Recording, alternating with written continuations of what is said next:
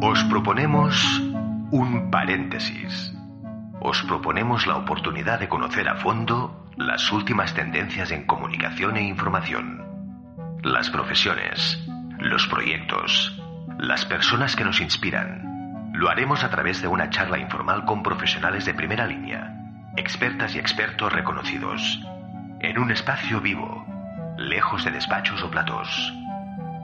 Hacemos paréntesis, el podcast de los estudios de ciencias de la información y de la comunicación de la UOC. Y empezamos.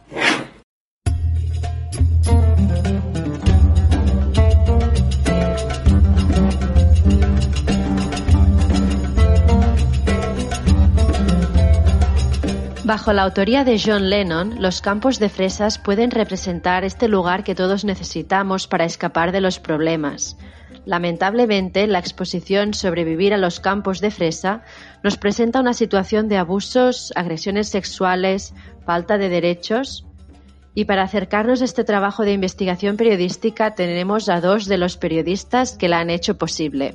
Bienvenidos David Massagué y María Altimira al podcast Paréntesis de los Estudios de Ciencias de la Información y la Comunicación. Muy buenas, Candela. Un placer. Estamos ya a finales de enero y nos encontramos los tres en nuestras respectivas casas haciendo otro podcast online. Así que presento brevemente a David, David Massagué es periodista, doctor en comunicación, docente, entre otros en el máster de periodismo y comunicación digital de la UOC y coautor del libro Respirando Fuego en las entrañas de la lucha kurda por la supervivencia. Para que conozcáis a María, ella es periodista de investigación y datos, ha trabajado para El País, El Punt Avui, RACU, Vice News y ha sido corresponsal en Nueva York. Actualmente trabaja en Verificat, primera plataforma de fact-checking catalana, como responsable de los temas de transparencia. Sobrevivir a los campos de fresa es un trabajo de investigación que denuncia las condiciones de vida y trabajo de las mujeres marroquíes reclutadas para trabajar en los campos de España. Además de vosotros, el reportaje también lo han hecho posible vuestros colegas Pablo Tosco y Quique Badía, y se pudo visitar en el espacio Francesca Bonmason hasta el pasado 28 de enero. Y también comentar que ha sido posible gracias a la colaboración de la Fundación Sur, de la beca de Reporter, la FE de Puncat y Frame Voice Report. Queremos hablar de cómo surgió el trabajo periodístico de denuncia, que nos contéis cómo se hace un reportaje de estas características y también, ya que tenemos el lujo de teneros, que nos expliquéis cómo se prepara una exposición. A ver si podemos enlazar todo. Partiremos del ejemplo para extrapolarlo, si es posible, a cualquier reportaje en profundidad y que se pueda servir, ¿no? Que, pueda servir este podcast para el alumnado de comunicación y periodismo también. Así que si os parece, empezamos. Y aquí va la primera pregunta. ¿Cómo conocéis, cómo os enteráis de la temática del reportaje? En 2018, eh, un conjunto de 10 jornaleras marroquíes que trabajaban en los campos de Huelva en la recogida del fruto rojo, es decir, tanto fresas como moras en este caso, pues y frambuesas, eh, denunciaron a la empresa para la cual trabajaban por impago y también por malas condiciones laborales. Y además, cuatro de ellas llevaron a los tribunales a la empresa agrícola, en este caso Doñana 1998 SL, por, abusos y agresiones sexuales. Esto, eh, bueno, generó una ola de protestas y solidaridad en España y los medios de comunicación en ese momento eh, dieron bastante cobertura mediática, pero después, como sucede muchísimas veces en estos casos, pues se fue apagando a nivel mediático. Y ahí es donde nosotros decidimos que había que investigar, no que había llevado a estas mujeres a realizar estas denuncias y por lo tanto eh, planteamos una investigación periodística para conocer de primera mano estas condiciones laborales que ellas eh, denunciaron. Y de aquí, bueno, pues surgió un, reportaje de investigación que prácticamente nos ha llevado dos años. Y además, em, también a mí me gustaría añadir que una de las cosas que nos, que nos sorprendió más es que de hecho todos estos abusos se habían cometido dentro de los canales legales. Es decir, que estas mujeres, ¿no? David, si os recuerdas, ¿no? Que, dijimos, ¿cómo puede ser, ¿no? Que sean contratadas en origen legalmente con la supervisión del Estado español y pasen cosas tan graves, ¿no? Y eso también fue una cosa que nos llamó mucho la atención de cómo se podían, uh, cómo podían haber todos estos casos, ¿no? Dentro de, del amparo legal. Sí, sí, claro. Nos llamó, mucho la atención, ¿no? Porque normalmente hablamos de inmigración, hablamos de inmigrantes irregulares que vienen en patera, no, no, estos no, ¿no? Se hacía el reclutamiento y se hace, vamos, en Marruecos, se selecciona a las personas que van a trabajar, se hace desde la ANAPEC, que es una agencia del trabajo marroquí, pero con la supervisión del Estado español todo, ¿no? estas mujeres viajan y luego se las acompaña, ¿no? Hasta la finca agrícola. Entonces pensábamos, ¿Cómo puede ser que este caso y otros, porque este artículo que, decía David también hacía referencia a casos que habían pasado antes, ¿cómo puede ser que esto pase y siga pasando, no? Si se supone que, todo está súper controlado.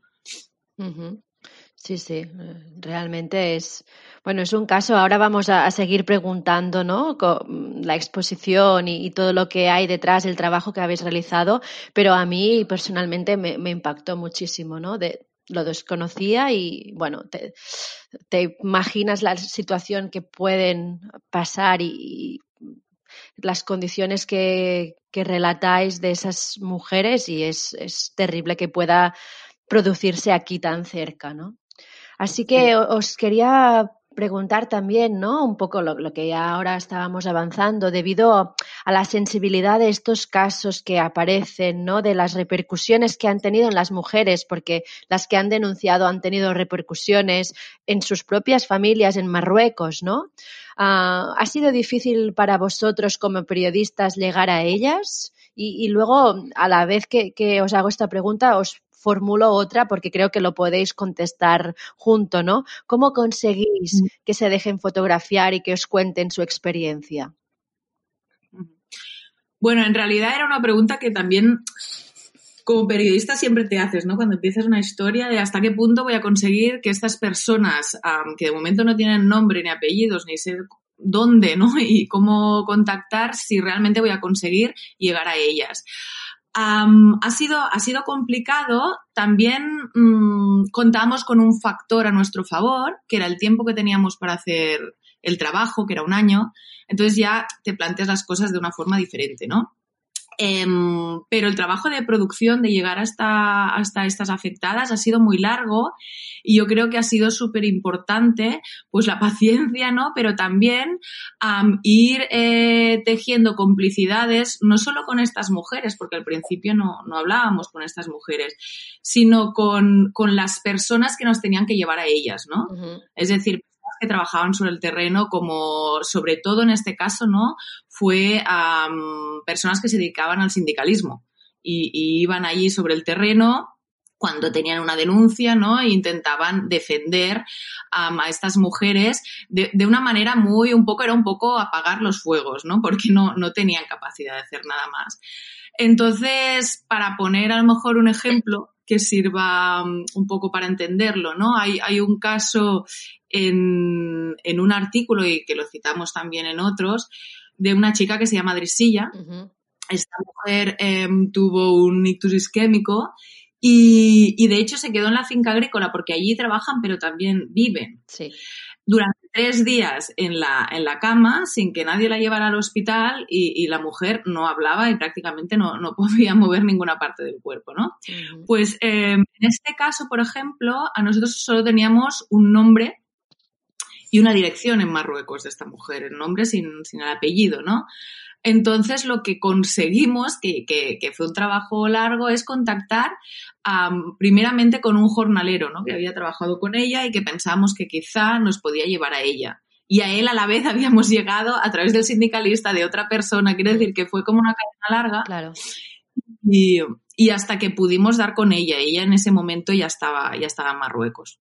La dificultad que nos comentas para llegar a ellas, ¿no? El largo camino como de, investigadores, ¿no? De ir buscando pistas, pero luego cuando ya habláis con ellas, ¿cómo las convencéis para que os cuenten más y para que se dejen fotografiar, ¿no? Porque imagino que si una denuncia ya les repercute y les lleva consecuencias tan importantes, ¿no? Como, por ejemplo, que la familia las, las rechaza directamente, que, que, su cara salga en, en, medios y en una exposición?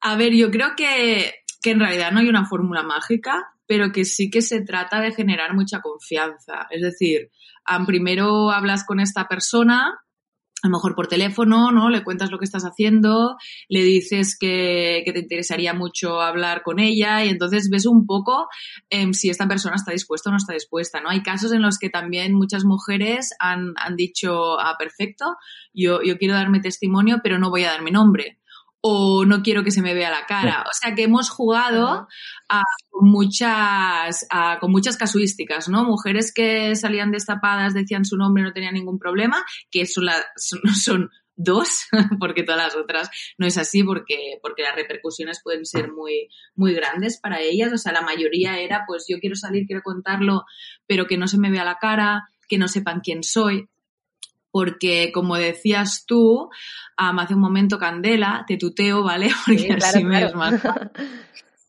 Vale.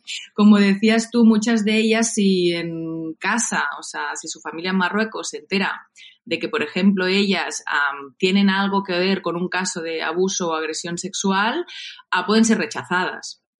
Y no solo eso, ¿no? Que, sino que, por ejemplo, si la denuncia solo sobre explotación laboral, claro, ellas como viven de lo que ganan como temporeras durante tres meses, y eso les sirve, ¿no? Para mantener a sus familias, no pueden, no pueden jugarse, digamos, el trabajo. Entonces, la mayoría de ellas prefieren hablar y hacerlo anónimamente. Y, la, inmensa mayoría nunca te va a hablar, ¿no? Lo que pasa que nosotros también íbamos un poco detrás de, a través de abogados que las habían defendido, de sindicalistas, de casos que fueran muy flagrantes y que hubiera alguna posibilidad o probabilidad de que estas personas quisieran denunciar porque no estaban trabajando en ese preciso momento, ¿no? Entonces pensábamos que podía, podía ser o, era, en fin, más posible que, que, tuvieran predisposición. Sí, No sé si yo voy siguiendo, si David uh, quieres añadir. Sí, no, eh, sí, yo, yo era, en relación a lo que comentaba María,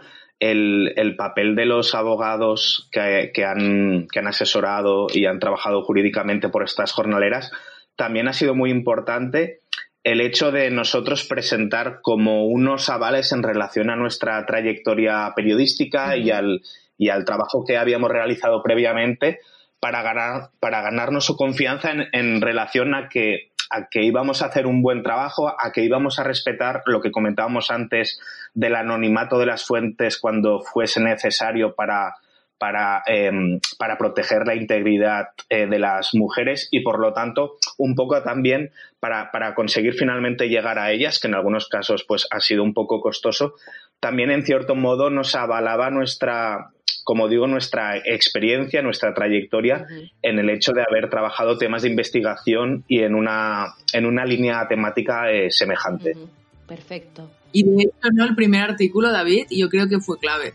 el primer artículo que hicimos, que fue un poco sobre el calvario que están pasando estas mujeres que han denunciado en relación al rechazo que reciben de sus propias familias, este artículo que, digamos, lo trabajamos mucho y lo cuidamos mucho, fue el primer artículo que sacamos sobre la temática, sobre la investigación, y mm, nos abrió todavía más las puertas. Y yo creo que estos dos abogados que, llevan, de hecho, todos los casos que, hemos estado radiografiando, vieron que había, digamos, una, una voluntad de hacer las cosas bien y yo creo que nos sirvió para que luego nos pasaran más información. Bueno, pues eh, creo que es muy interesante, ¿no? Todo esto que, que lo que añadía ahora David, ¿no? A nivel profesional de trayectoria y lo que también comentas tú, María, ¿no? De que quizás acertasteis, ¿no? Con el primer artículo y esto también, ¿no? Os ha facilitado, quizás entre comillas, ¿no? Pero poder seguir y poder uh, seguir investigando. Bueno, genial. Creo, creo que es muy, son ejemplos ¿no? y, y detalles muy significativos.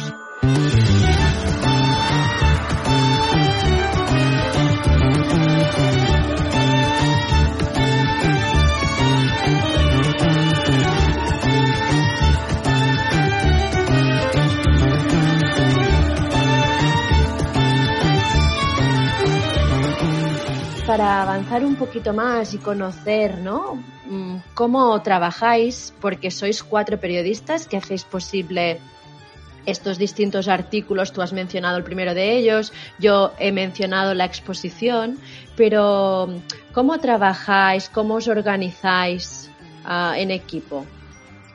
eh, bueno, como bien has dicho, somos eh, en la presentación inicial eh, María y yo, y después también están Pablo y, y Quique. María y Quique son dos periodistas de investigación que, bueno, que, eh, queda mal que yo lo diga, pero, pero son muy buenos y todo el trabajo que han hecho en el pasado así, así lo demuestra. Entonces, principalmente ellos dos han, bueno, han compuesto esta, esta unidad de, de investigación y este núcleo duro y sobre todo el, bueno, el contacto, el contacto con los abogados, el hecho, por ejemplo, de analizar las sentencias eh, judiciales o los casos judiciales que están abiertos. Después también a la hora de analizar algunos informes médicos relativos a diferentes eh, temporeras. Después también para localizar algunas jornaleras concretas. Pues como digo, María y Quique principalmente eh, se han dedicado en, en, en, este eje tema,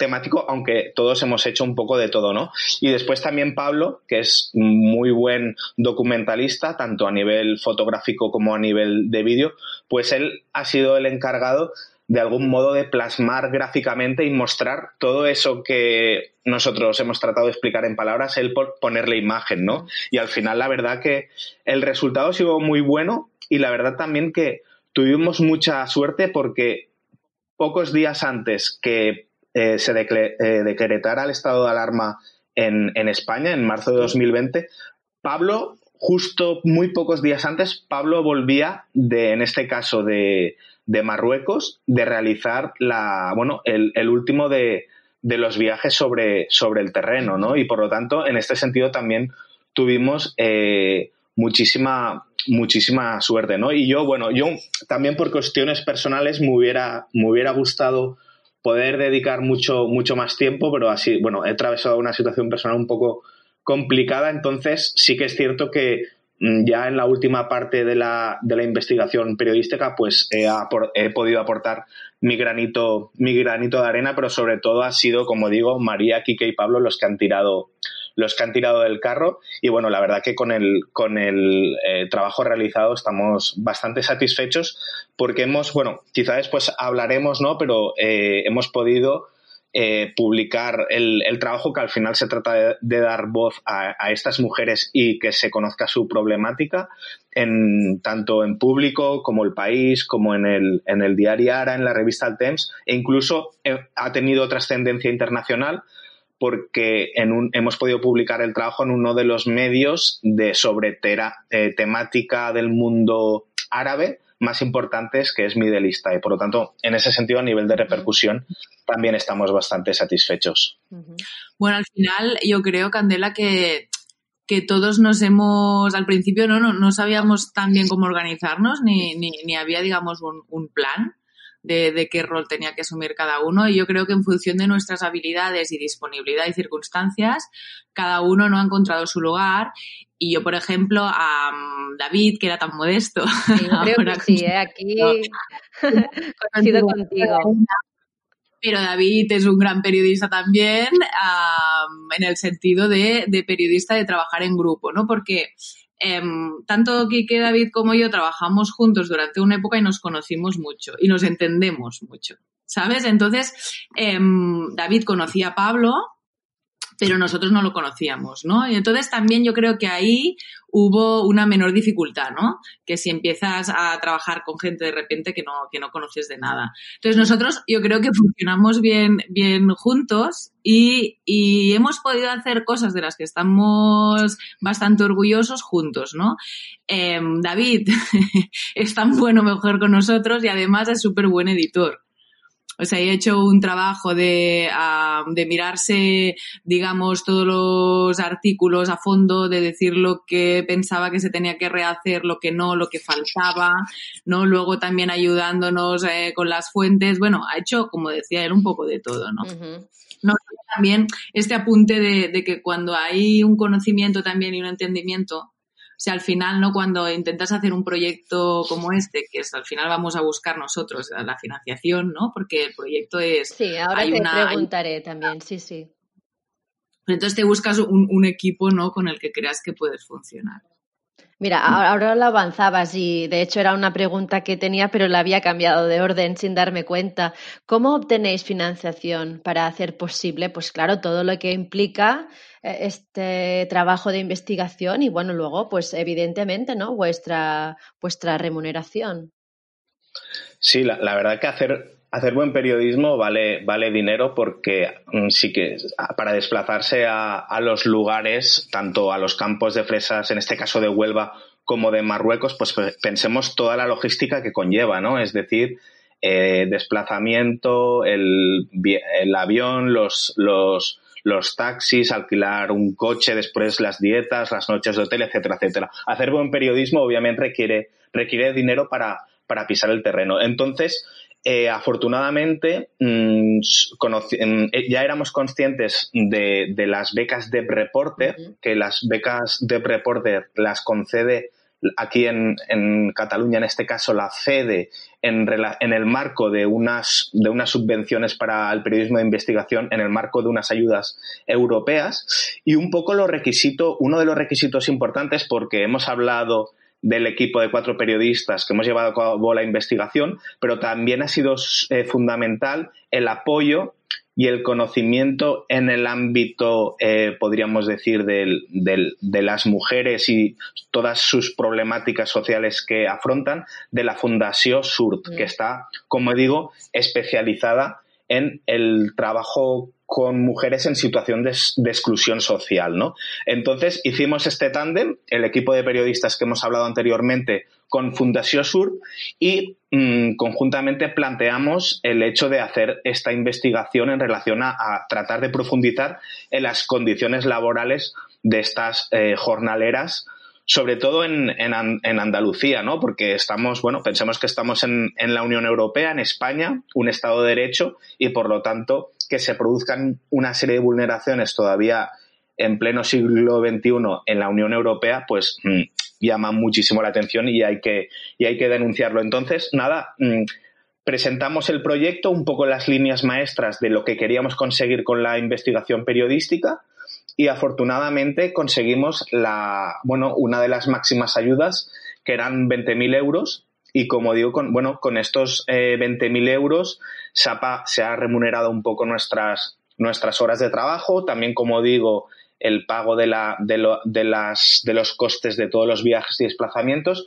y después también eh, la parte de la, de la exposición que ya se ha, que ya después hablaremos, sí. se ha presentado ya en dos espacios eh, cívicos en, en, Barcelona, pero esperemos que tenga mayor recorrido a lo largo de la geografía española. Uh -huh. Perfecto. Aquí el coronavirus ha sido ya. como, como, como, en todos los casos, Exacto. ¿eh? Sí, sí. sí a, a, o sea, pillado de, de, lleno, ¿no? En realidad, por lo que comentabais, ¿no? Que justo el fotógrafo terminó de hacer el último viaje al terreno para las imágenes y ya supongo que lo habéis hecho ya en confinamiento. Sí, sí, claro, la idea era presentarlo e, e ir presencialmente, ¿no? Y, y, bueno, y se ha hecho prácticamente todo online y no, no, no ha podido hacerse muchas de las otras cosas porque en realidad también teníamos programado exponer en dos otros centros cívicos y no ha sido posible Pero bueno, al menos tenemos la, alegría de que pudimos acabarlo, ¿no? Que también hubiera podido pasar, ¿no? Como, como tú indicabas, que de repente em, no hubiéramos podido hacer este último viaje que, que, también fue muy importante. Bueno, fue uno de los decisivos, ¿no? Para, para poder tener toda la documentación que necesitábamos, em, sobre todo la parte gráfica, yo creo. Sí, en este sentido y en relación a lo que comentaba eh, María, que hemos prácticamente el trabajo sobre el terreno lo hemos acabado sobre la, sobre la bocina en relación a, cuando empezó, se decretó el estado de alarma y en marzo de 2020, pues la situación de pandemia que conocemos hoy en la actualidad.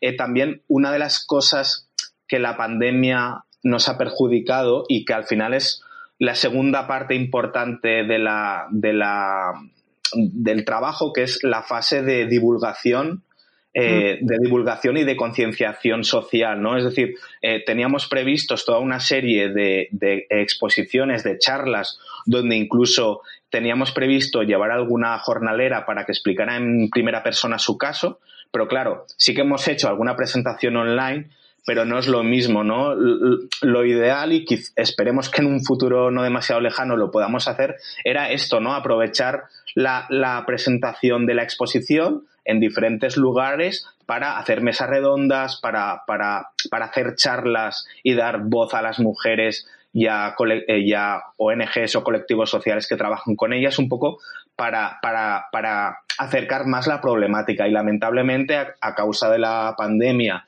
y de las, de las restricciones para reunirse, pues esto, esta fase de sensibilización no se ha podido llevar a cabo.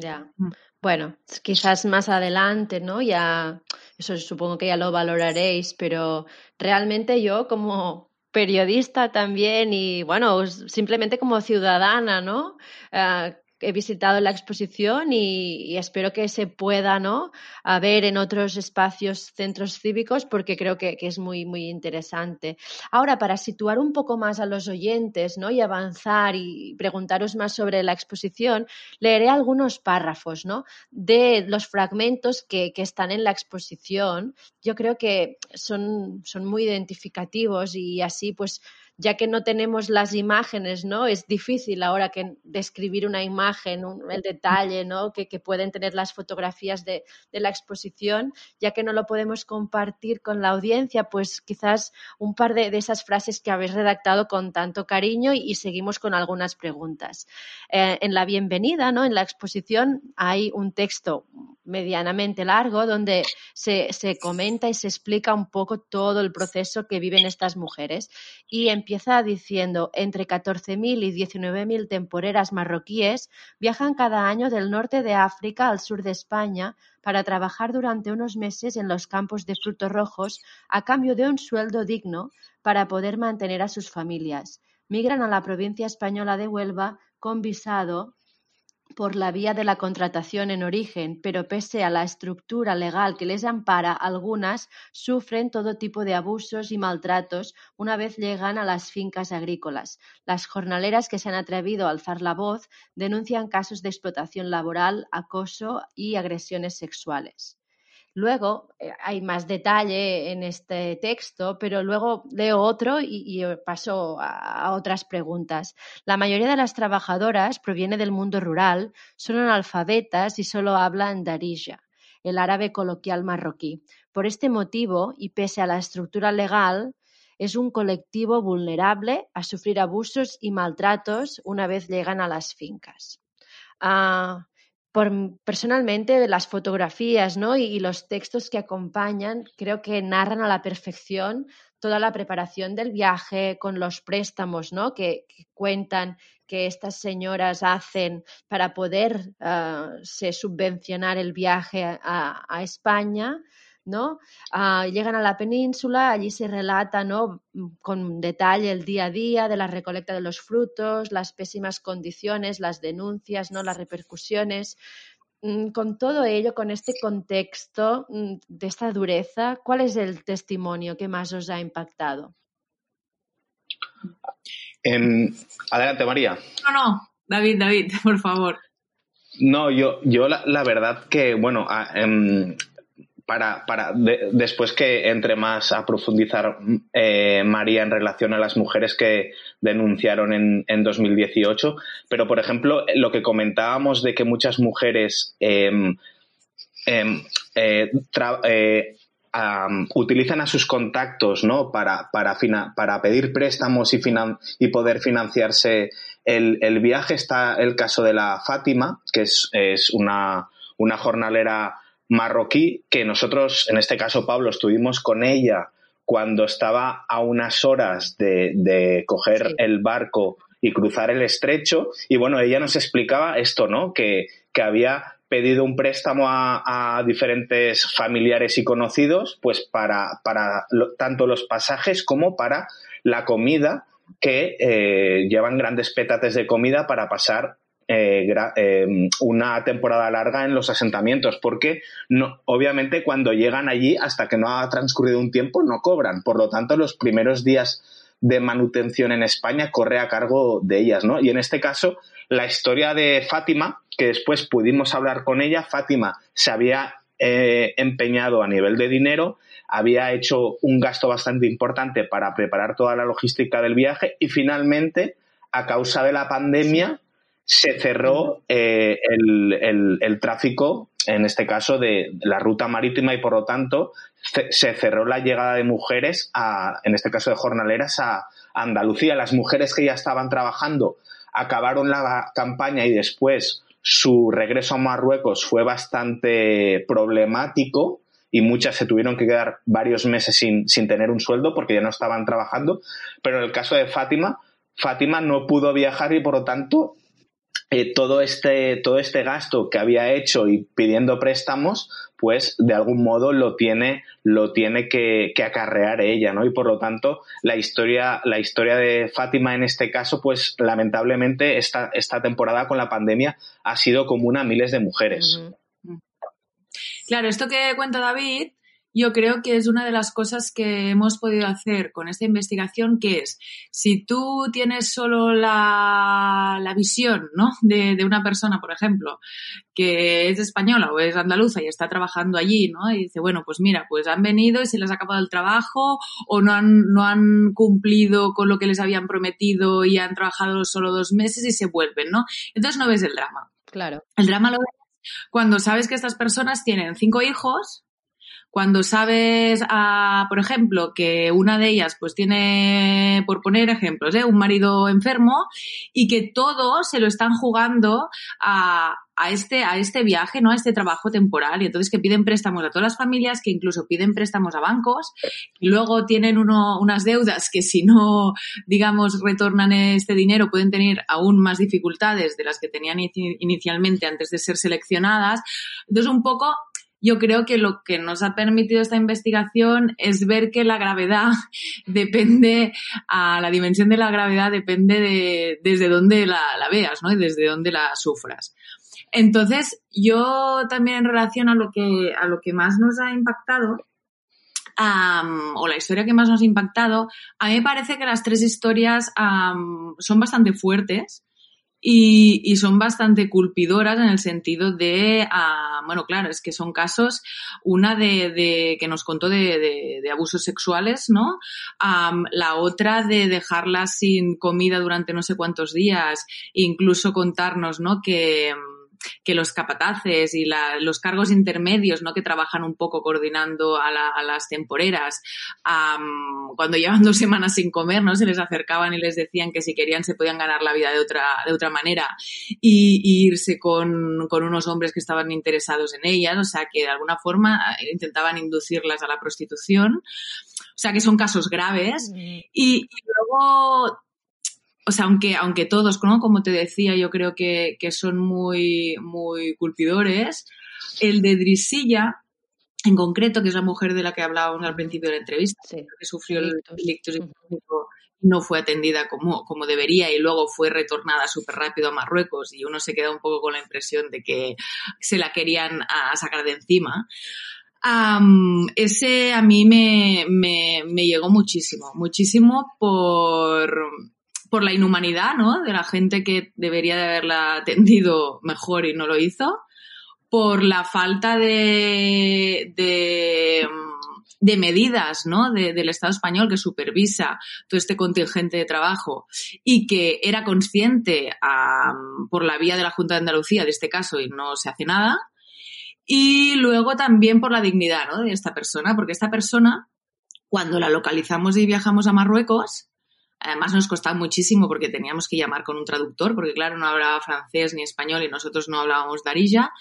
Entonces, cuando realmente conseguimos ¿no? quedar con ella, ella vino desde un pueblo con un, con un transporte ¿no? que, que alquiló y que yo creo que, que, se debía dejar en medio sus ahorros ¿no? para poderlo alquilar y venir. Y vino coja completamente porque ella, como os decía, cuando tuvo el ictus no se podía ni mover, pero habían mejorado un poco y, con, unas, ¿no? con unas muletas y tal, pues podía moverse, pero con muchísimas dificultades y hablar con muchísimas dificultades. Y ella ¿no? se plantó allí, aunque nosotros hablábamos con el marido le dijimos, bueno, no hace falta que venga ella, si no puede, porque tampoco fuimos al pueblo porque tuvimos muchos problemas en Marruecos para poder entrevistar a gente, porque la policía se enteraba de que queríamos entrevistar a gente y se, y se, se plantaban allí mismo en la casa de la gente y, entraban y, y, tuvimos un episodio así, ¿no?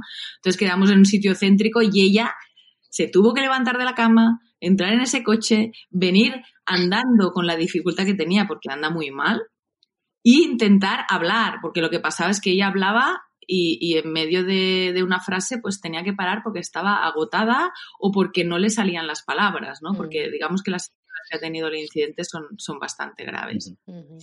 Sí, y, y aparte de lo que explica María, también a nivel global una de las cosas más dramáticas de la situación es que obviamente este tipo, este tipo de situaciones que, que hemos comentado y que nosotros denunciamos en nuestro reporte, reportajes, muchas jornaleras que acuden a, para, para, ser contratadas en origen son, son conocedoras o les ha llegado por terceras personas, por rumores, lo que sea de estas situaciones, pero a pesar de ello deciden exponerse porque, claro, si comparamos, a pesar de que el convenio agrícola de los frutos rojos es el peor pagado en España, por eso prácticamente no hay trabajadores nacionales trabajando en este ámbito porque, la, porque se paga muy, muy poco. Pero a pesar de ello, el dinero que se paga en España es, es muchísimo mayor que el que se paga en Marruecos y como digo, las, las mujeres marroquíes, a pesar de, de, estas, bueno, de estas denuncias, de estos casos de los cuales son conocedoras, se arriesgan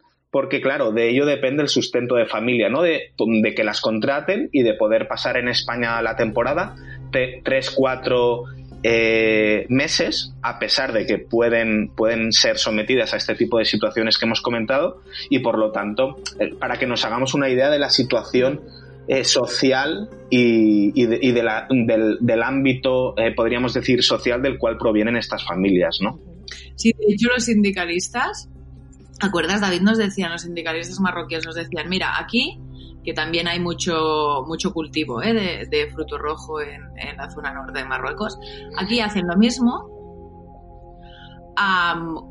con, más o menos las mismas condiciones, un poco peores, pero además es que cobran cuatro veces menos. Sí, esto sí que sale en la exposición, es un dato que dais, sí, sí, muy impactante. Por eso, ¿no? Un poco em, para ellas es una gran oportunidad, ¿no? Porque al final son personas que no tienen ninguna formación, ¿no? Como, como también, ¿no? Indicabas y leías tú esta parte del texto, ¿no? Son, son gente básicamente del medio rural que no, no han ido a la escuela, muchas, la inmensa mayoría, vamos, son analfabetas, entonces no tienen muchas oportunidades laborales, ¿no? Y la que tienen en Marruecos, pues es más o menos igual que la que tienen en, España, pero claro, en España pueden trabajar tres o cuatro meses y mantener a la familia durante todo el año.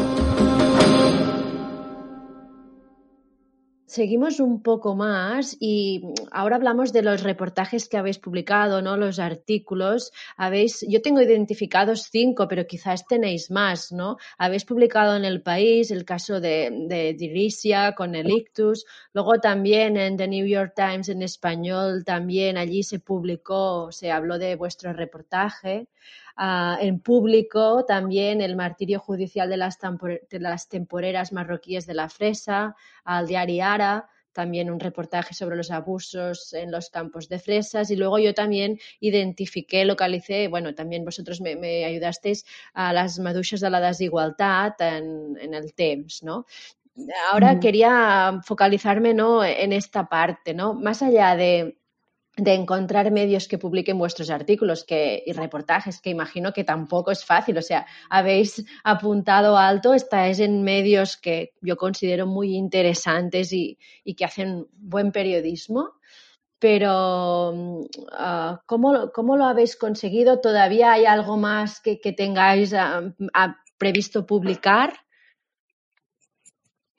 Eh, bueno, eh, al final mmm, también nosotros a la hora de escoger eh, los, los, medios de comunicación y presentarles la historia y de algún modo sondear si les podía interesar publicar este, este trabajo.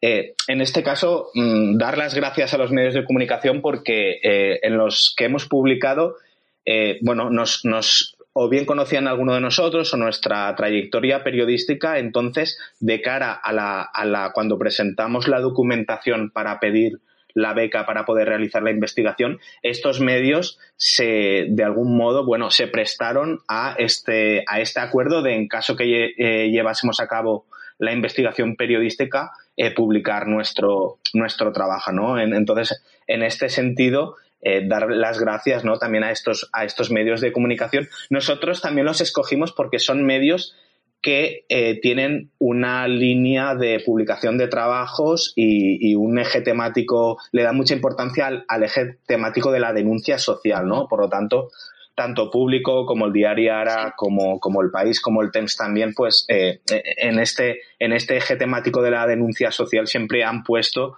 mucha, mucha, muchos recursos a nivel de cobertura periodística, ¿no? Y después también es importante señalar eh, que una de las uno de los requisitos que nos pedía eh, la beca de la investigación periodística era también la sinergia con algún tipo de periodista o medio eh, más allá de las fronteras españolas, ¿no? Y en este caso también nuestro reportaje se publicó en, un, en uno de los medios de lengua mazí, de lengua bereber más importantes de Marruecos. Por lo tanto, también el reportaje y, las, y, aquello que denunciamos se ha conocido, eh, en este caso, al otro lado del, estrecho.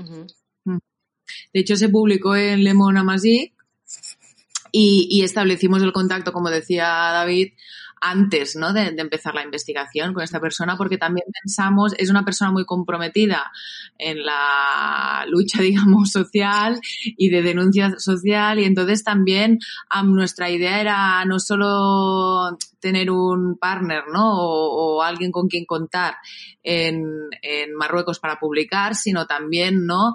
Por si teníamos algún problema, por si queríamos saber algo, ¿no? Que se sabe cuando uno vive y trabaja en un país, que no es el tuyo, ¿no? Y, tú necesitas, digamos, que alguien te, eche un cable, pues también un poco la intención era esta, ¿no? Que implicar a gente de, allí y también contar con personas que nos pudieran orientar bien, ¿no? Porque al final nosotros llegamos allí y, y, no conocemos el terreno, evidentemente, como, como lo conocen ellos. Sí, este medio que comentabais, pues la verdad es que no lo localicé, ¿no? Supongo que también la, barrera, la frontera del idioma a la hora de buscar y recuperar información, pero bueno, me parece no un acierto, sino un éxito, ¿no? Poder uh, contar también y, publicar en el país, ¿no? Y en la lengua de, las afectadas, de las agredidas, ¿no? Es, creo que es, perfecto que, que hubieseis encontrado ¿no? este enlace con, con un activista o una persona comprometida de allí. Y ya vamos avanzando y, también ya llegando más o menos a, la parte final del podcast, porque si no esto será muy largo y luego quizás eh, cansamos, ¿no? Tanto tiempo ah, hablando de, Pero yo creo que es muy interesante, ¿eh? Yo creo que, no, que podríamos estar horas, pero bueno, vamos a, empezar con la, recta final. Así que ahora, a ver si me podéis contar, ¿no? ¿Cuándo decidís que este periodismo de investigación, este reportaje también se transforma en una exposición. Y aquí, pues un poquito quizás, eh, ¿no? El fotógrafo, el documentalista podría explicarlo más, pero estoy segura que vosotros dos también lo haréis genial, cómo se seleccionan las imágenes, ¿no? Y cómo buscáis centros cívicos y quizás podéis avanzar si tenéis ya alguno medio así eh, en mente o con gestiones avanzadas para que ahora que se ha terminado ah, la exposición en la Amazon, pues se pueda ver en otro espacio. Bueno, ¿no, David? Ya, estaba desde el principio, ya sabíamos que íbamos a, exponer. O sea, en realidad ya se hizo todo pensando en, exponer las fotografías, ¿no? Porque la idea de esta beca era mm, que el trabajo, digamos, no se muriera en la publicación del artículo, sino que tuviera vida más allá del reportaje, el artículo publicado y entonces eh, nosotros teníamos ya pactado hacer esta presentación en la Bon Maison presencialmente y con la exposición, que era lo que decía antes David, ¿no? De que también la idea era que vinieran a algunas de las jornaleras a, contar su caso, ¿no? en, y directamente. Entonces ya se partió, ya se partió de aquí, de, esta idea. Ya lo tenías planificado. Perfecto. sí. nos ayudó en este caso fue Fundación Sur, que fue el que logró ¿no? Em, este espacio para poder hacer la presentación. Y luego, a lo largo del camino, como también haces esto y le tienes tanto cariño y quieres que, el máximo de gente posible lo, vea, nos, nos movimos y, um, y hablamos con, con el ICUP. Y el ICUP tiene un una especie de programa que se llama Barcelona Districta Cultural, que lo que hacen es eh, exponer en diversos centros cívicos de la ciudad. Entonces, darle un recorrido, ¿no? O sea, la misma exposición que a lo mejor está en el Centro de San Agustí, ah, pues luego está en el Centro Navas, ¿no? El Centro Cívico Navas. y, que tenga más repercusión. Lo que pasa que, como te decíamos antes, ¿no? La, mitad, la mitad de, lo que teníamos pactado, ¿no? Cayó el tema del coronavirus. ¿Y qué decías, David? Perdona, que como estaba no, yo. No, no, yo, yo, como bien explicaba María, la exposición ya la planteamos desde un inicio en relación a los contenidos o a los formatos con los cuales nos comprometíamos, ¿no? Más allá de los reportajes, también esta exposición. Pero obviamente, una vez, una vez planteada y una vez aceptado el proyecto, hay que realizarlo, ¿no? Es decir, eh, se presentaba la dificultad de que las, primero, cómo retratar a aquellas mujeres que requerían mm, de algún modo el anonimato para proteger su identidad. En este caso, Pablo le tuvo que dar ciertas vueltas a cómo presentaba a estas mujeres, obviamente sin que pudieran ser reconocidas, ¿no? Y por lo tanto aquí, bueno, el jugo con las sombras, con las luces a nivel, a nivel fotográfico eh, requería cierta complejidad y obviamente después también, que esto fue el trabajo de producción periodística, de finalmente llegar a las mujeres en Marruecos y de algún modo eh, que alguna de ellas nos dejara acompañarla en el, en el viaje, ¿no? Primero, eh, hablamos, como decía antes, eh, conseguimos estar con, con, Fátima, que es una mujer que está a punto de viajar, y después Pablo consigue viajar con otras jornaleras que tenían, el, que tenían el viaje ese mismo día y consigue cruzar el estrecho con ellas y acompañarlas, en este caso, a la, explotación agrícola en, en Huelva. Por lo tanto, como digo, una cosa es que te acepten que vas a hacer una exposición, pero después está el reto de conseguir material y de algún modo un material en el que puedas, a través de una serie de, en este caso de 20 fotografías como tenemos, narrar una historia y todos los entresijos que tiene esa historia, tanto del viaje como de las diferentes denuncias de las, de las mujeres. Y yo creo que, bueno, obviamente este proceso ha, tenido muchos momentos de, dificultad, pero bueno, dadas las, dadas las complejidades que hemos tenido, yo creo que el resultado es bastante óptimo y estamos contentos. Y como decía David, es que sin, sin una ayuda como esta beca es imposible hacer este trabajo. todos sabemos, ¿no? Que, que los medios de comunicación, cuando haces una colaboración, pero en general, ya no es, no es un tema de un medio de comunicación, es un tema de todos, ¿eh? se paga muy mal, se paga muy mal la investigación. Y yo creo que en este país aún se paga peor. O sea, te sale más a cuenta, por decir algo, ¿eh? A la cobertura de, de, de un no sé, de un evento, de algo que suceda, que tú puedas ser medio especialista, ¿no? Y puedas dar otro punto de vista, o, que ellos no, no llegan porque no tienen suficientes recursos, entonces vas y haces la nota, y esto, bueno, ¿no? Sí que está, está pagado más o menos razonablemente, pero cuando entras en la investigación es, es un desierto.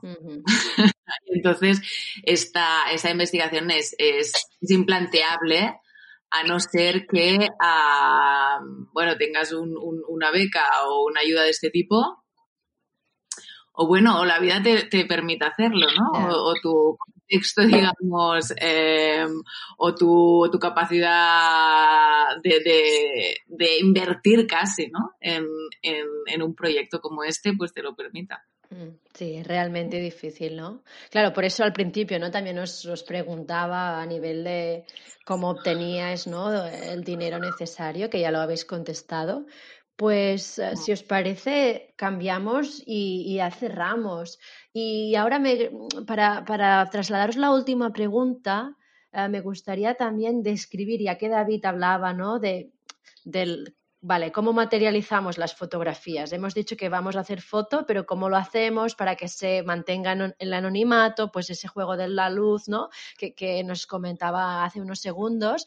Hay una fotografía en la exposición que si la sacas de contexto, a mí me transmitía esperanza, me transmitía futuro. Os hablo de la fotografía que me parece muy bonita a pesar de, de, lo que esconde detrás, ¿no? Cuando las cuatro mujeres están en el ferry y miran al horizonte, hay el mar en medio y de Marruecos ven España, ¿no? Están las cuatro como abrazadas, entrelazando algunos de los brazos y, y realmente son sus últimos minutos de libertad, ¿no? Antes de llegar a los campos de recolección. Así que os quería preguntar si, si, tenéis novedades sobre la evolución de las denuncias de estos procedimientos judiciales. ¿Han habido cambios? ¿Hay algún paso hacia adelante? Eh, a ver, de, los, de, de, todos los casos que han salido en los diferentes artículos, que básicamente son tres casos, pero que se traducen en diversos procesos judiciales. Um, está el de Drisilla, que ya la tenéis un poco más ¿no? en, la mente porque hemos hablado de ella a lo largo de la entrevista. En este caso hay dos procedimientos. Uno uh, que está en relación a la responsabilidad patrimonial de la actuación de los sanitarios que la atendieron. ¿Por qué?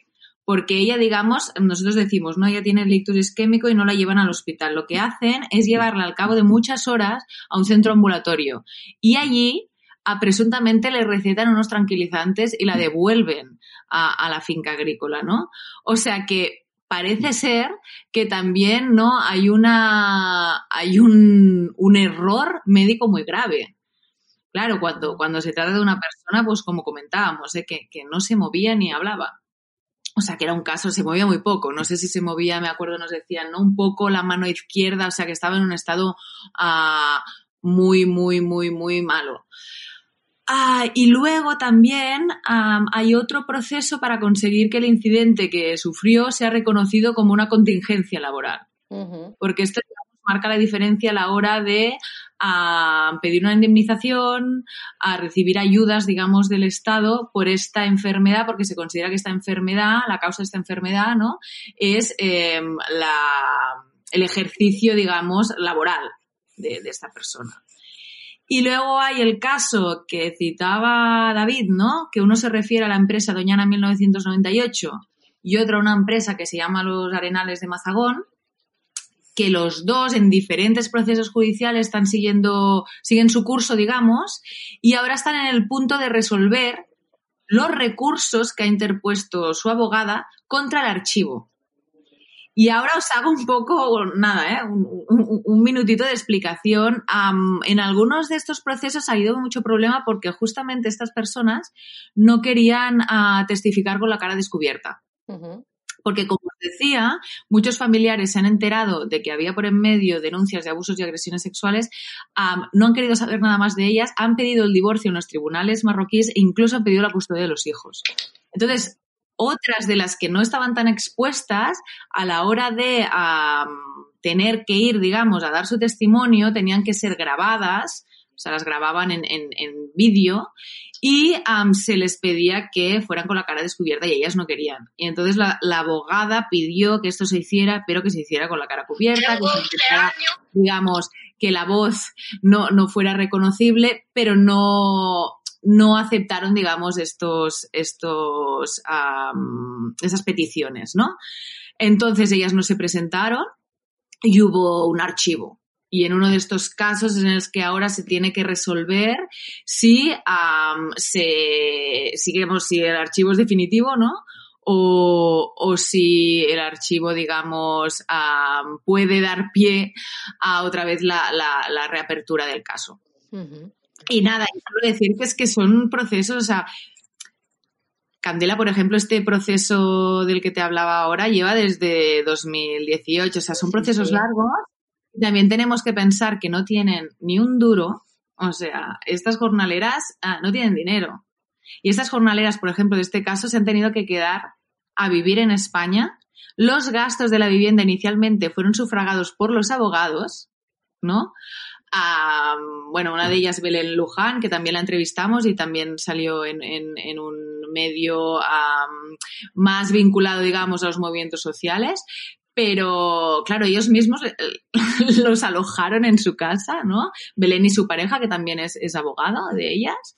Y, luego mm, han seguido defendiéndolas gratuitamente durante todo proceso. Claro, sin esto es imposible ganar un proceso judicial. Entonces, lo tienes a un padrino que, sufraga los gastos o este proceso se muere porque en cuanto las mujeres, ¿no? En cuanto se acaba el, mm. trabajo de las mujeres, ellas vuelven a Marruecos. Entonces, nada, era para poner también un poco en contexto que, no es... ¿Y por qué no denuncian, no? No denuncian porque pueden perder eh, su trabajo, porque la familia les puede rechazar, no denuncian porque no tienen medios para hacerlo. O sea, los casos que llegan, digamos, a, los tribunales son un milagro, ¿no? Sí.